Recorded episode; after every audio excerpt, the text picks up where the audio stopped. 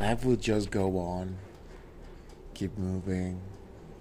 So stop staring at future and try to make it happen. Because if you don't move you're just expecting expecting what? Life is not going to give you everything in your hands. You have to fight for it. You have to go look for it. Search. Have the curiosity of doing any new research go and meet new people grab a book read it analyze it. Don't just be staring.